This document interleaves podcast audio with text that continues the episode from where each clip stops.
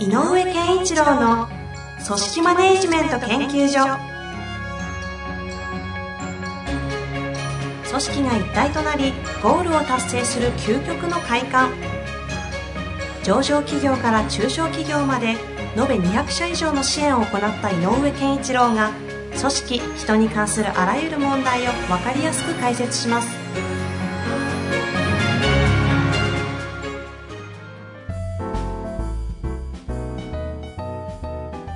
こんにちは、遠藤和樹です。井上健一郎の組織マネジメント研究所。井上さん、本日もよろしくお願いいたします。よろしくお願いします。さあさあさあ、今日も質問来ております。はい。というわけで、ご紹介していきたいと思います。今回もですね、ご質問だけになります。えー、自分で考え、経験することが一番成長することだと思っています。はい。どの段階まで手取り足取り指示することが適当なのでしょうかはい。というわけですね。えっ、と、な自分で考え、経験することが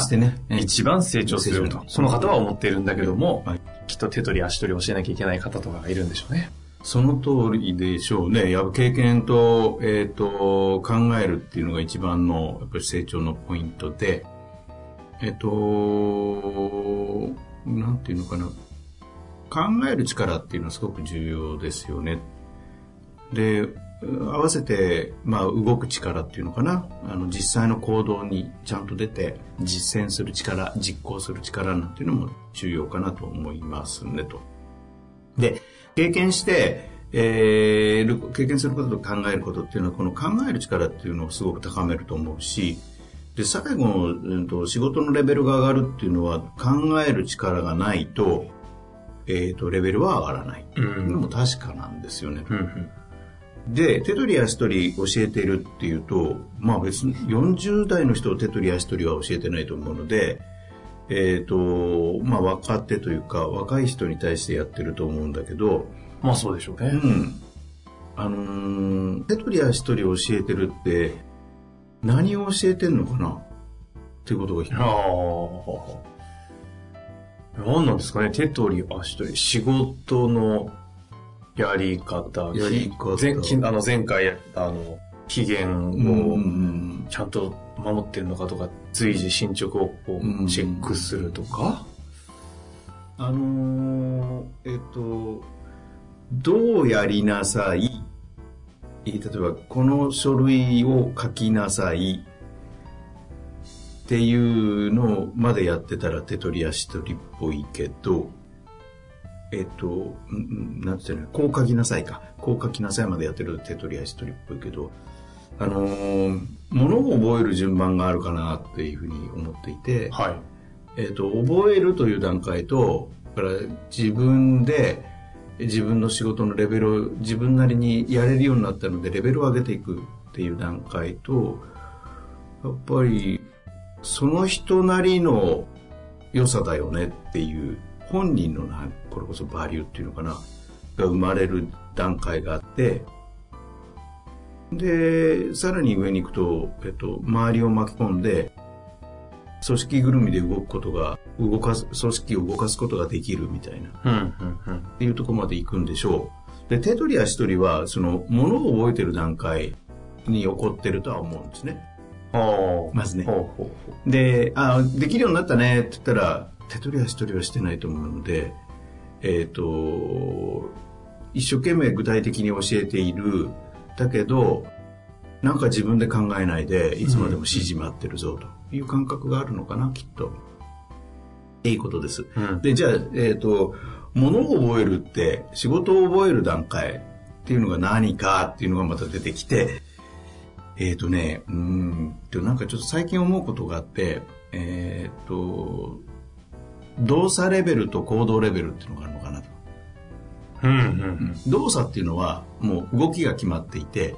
えっ、と、そのように動けばいいっうん。うん。ていうのを今動作としましょう。はい。で行動っていうのはと同じ動きなんだけど、えっとやっぱりこう自分の意思を伴うっていうのかなこうやろうって動くうん、うん。だから例えば例えばだけどテレアポみたいなのがあったとしますね、はいでテレアポっていうのはこうやるんだよっていうのはこれ動作レベルなんだけどテレアポを100本やるぞっていう行動をやりなさいはこれ動作の指示じゃなくて行動の指示ね。うん、うん、うんつまりテレアポを100本やるという意思がないと100本やらないので。うんだからテレアポの第一声はこういうふうに言うんだよっていうのは動作レベルのお話。うん、うん。えっ、と、私どもはこういう会社でございまして、本日はこんなお話でお電話を差し上げましたっていう定型文をまずか入れなさい。これはあの、動作レベル。で、手取り足取りっていうと、僕が思うのはこの動作レベルまで教えてんのかな？ほうほうほっていう感覚がします。う。なんか徐々に整理されてきましたね。うんうんで、動作レベルは、でも最初ね、僕動作レベルで教えちゃった方がいいと思っていて、へえ。うん、あの、一番最初ね、ゼロベースの時は、えっ、と、徹底してやれとか、こういうことを意識してやれって言って、こう意思を伴う行動を期待してもなかなかできないので、えっ、と、型で覚えろと。うん、うん。ただし、その型はなんでそういう型なのかっていう理由と目的意味みたいなのはちゃんと教えましょう動作レベル、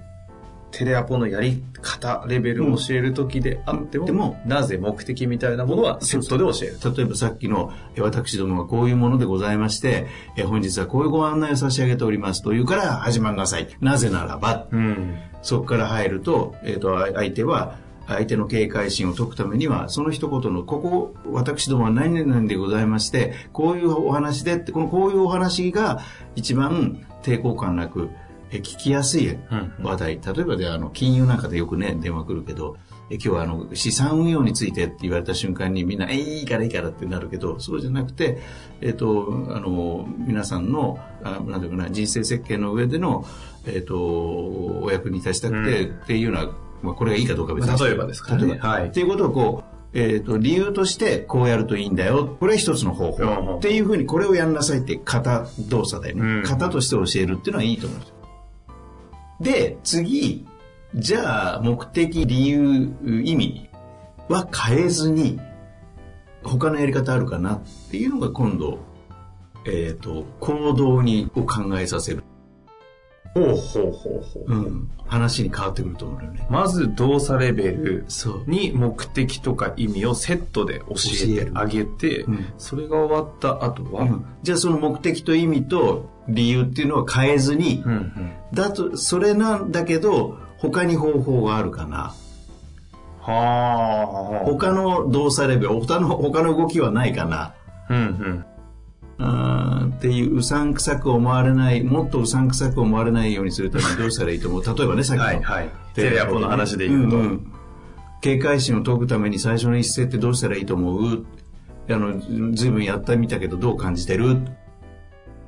そしてその、そういうその目的は変えずに他のやり取りを教えていくみたいなことがまさに行動を作るというか、行動をどういう行動をしたらいいのかを考えさせてる。つまりこう、意識、意思をそこに備えさせてる。う。うんうん。これでこの人がどう考えることと経験を積むことがいいと思うんですよねっていうのはまさしくそれで、うん今ので言うと初期段階は動作、形で経験を積ませた結果、感じ取ったものがあるから、いや、この意味は、こういう意味でやってる動作だけど、そのために他に方法あるかな他の動きってあるかなっていうふうに問いかけたら今度考えるモードに変わるので。だからそこでもう手取り足取りじゃなくなる気がするんだよね。はあ。それってどこまで、どのタイミングで、その、まさに行動、行動レベルを教えるうん、手取り足取り、脱、うん。手取り足取りうんの、行くタイミングどこですか？あのー、ど動作が、まあ変な話、板についたら、あの、ぎこちなくできるようになったら、かな。じわじわじわじわと整理していただきながら、ポンって答え出ましたね、今。はあ。この、あの、一応整理しますと、この方ですね、ご質問が、どの段階で手取り足取り指示することが適当なのでしょうかと。ことはまだ知らない段階ね。うんうん。で、それで、例えばテレアポの話で続けると、いや、とにかく、あの、最初からね、えっ、と、テレアポでガチャンって切られたりするけど、めげないでずっとやれよっていうのは、で、自分で考えようと。うんできるだけ断られないようにどうしたらいいか考えようっていうことを経験させたらどうだろうかって思ってると思うね。うんうんでも、えっ、と、手取り足取り教えるということで言うと、あのな、第一声こういうふうに言うんだぞとかっていうのが手取り足取り。うんうんとしたら、それはいつまでかっていうと、型として覚えさせて、板についてきたら、いや、そろそろさ、他の方法も考えてみようかっていけばいい。ああ、でその受話器と手をガムテープでグイグイで巻いて、よくある話で。60分間に何何千本やるというやり方を卒業したら、そのその時に目的セットしておけば、そうそう。他にそんなことしなくてもやれる方法はないか、ないのかと。それで、やってみた結果どう感じたって。やっぱりガムテープだと。うん。か、か、もしくは、ねえ、えっ、と、あの、どうだった？いや、もう99.9%嫌な顔、嫌な声で反応されるんで、辛いっすわって言ったら、じゃあ、す元来うさんくさく思われないようにって思ったけど、そう思われちゃうのかな、この方法だとって、っていうことかなっていうふうにこう、振り返らせるああ。かな。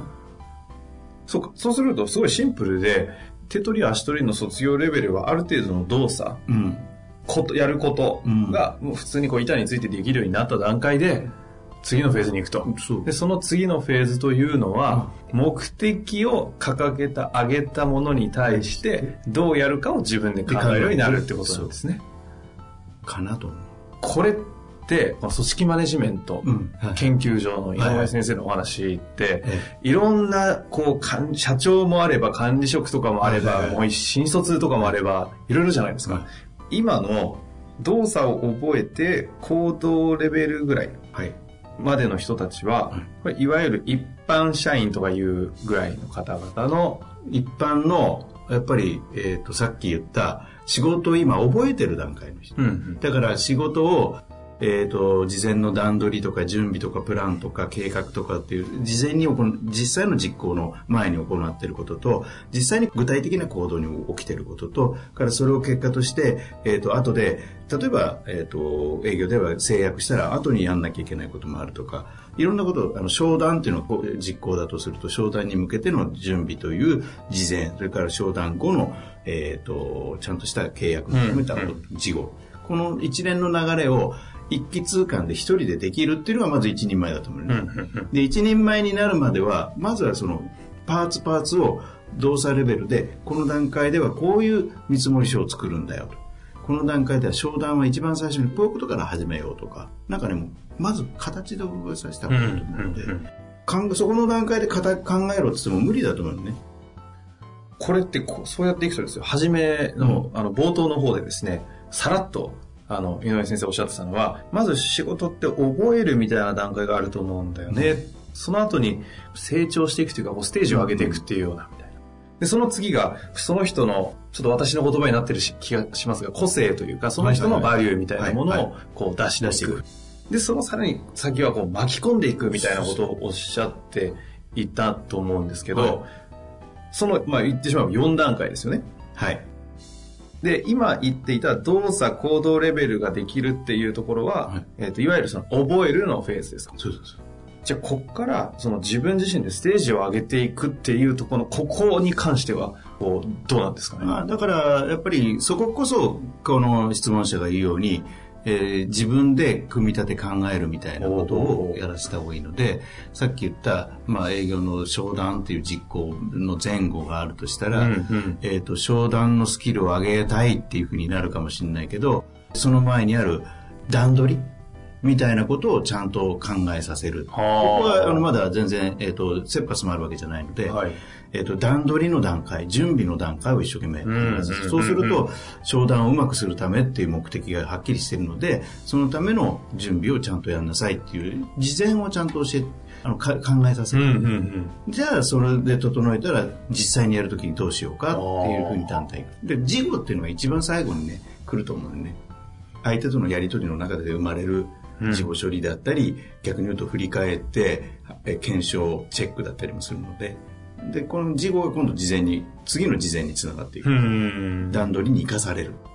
だから段取りみたいな最初の準備段階を考えさせるっていうのは次かなと思うんですよね。じゃあまさにこの方がおっしゃっている、その考え、経験することで一番成長する。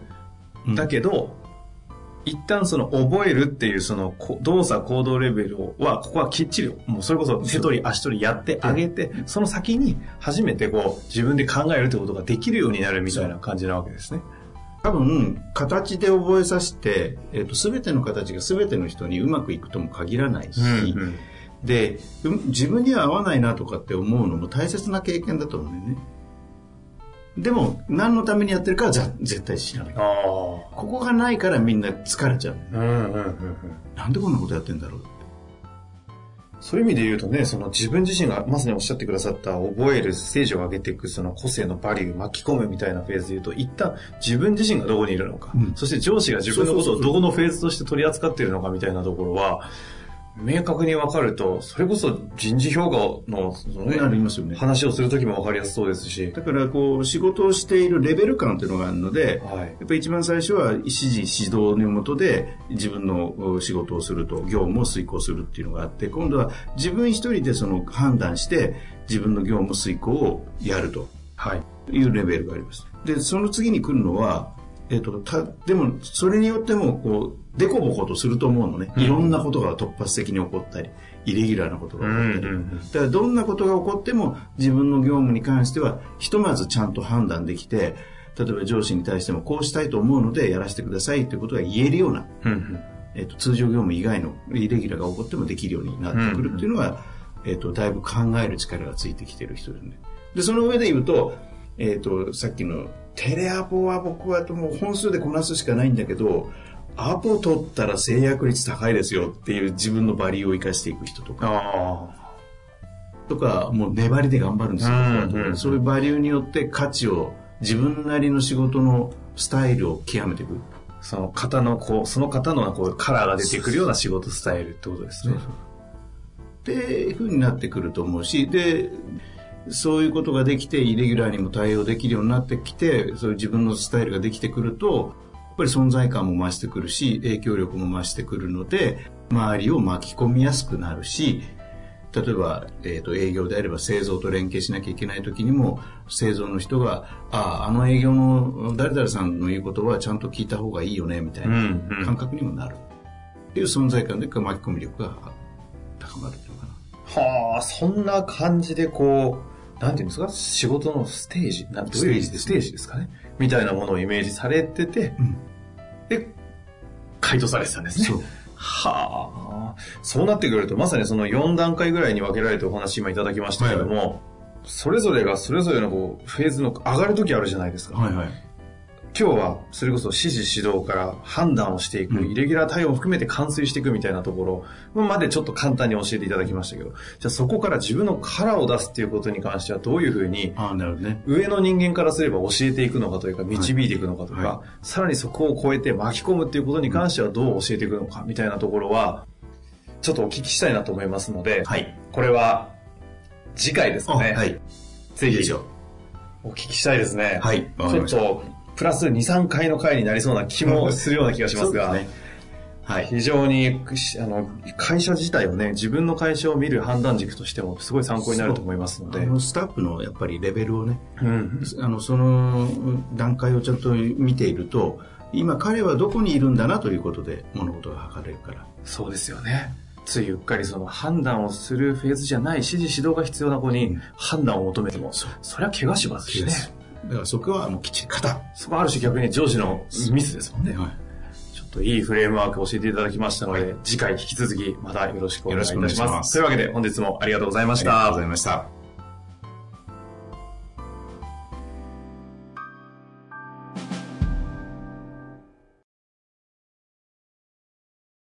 本日の番組はいかがでしたか？番組では井上健一郎への質問を受け付けております。ウェブ検索で人事明快と入力し、